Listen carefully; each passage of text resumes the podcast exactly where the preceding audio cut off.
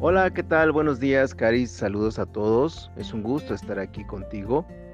Me parece muy bien el poder iniciar y sobre todo con este tema, así en la tierra como en el cielo.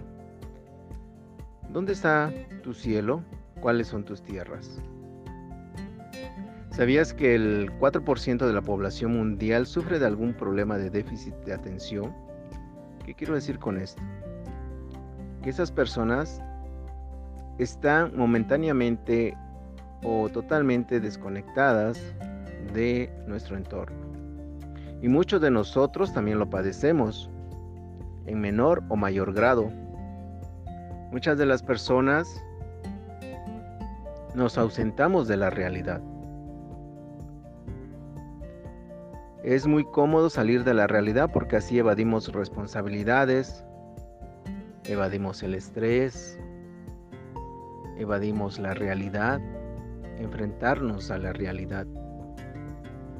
Y también tiene sus ventajas, así como también el estar presente, en el presente, aquí y ahora. Para mí, el estar presente aquí y ahora es estar consciente de todo tu entorno. ¿Recuerdas cuando en la primaria, cuando asistíamos y nos pasaban lista, qué contestábamos a la maestra? Presente, ¿no? Cuando escuchabas tu nombre. Y este ejercicio se hace y se ha hecho para que se ubiquen a los niños en el momento de iniciar la clase para que puedan ellos estar atentos de todo lo que van a aprender. De igual forma, nosotros como adultos actualmente debemos estar conscientes y presentes en todo momento o en la mayor parte de todas nuestras actividades para que nuestros resultados y nuestras decisiones sean de acuerdo a lo que nosotros queremos.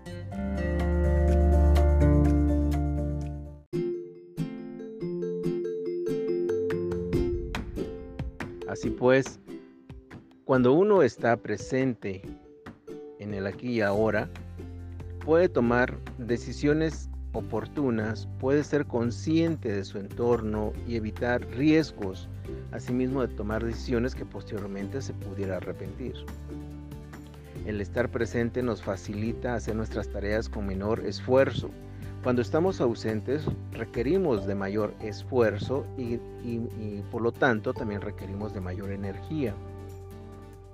Es por ello que para mí es importante principalmente este tema porque nos ubica. Vamos a iniciar una jornada y es importante estar realmente presente en todos los sentidos.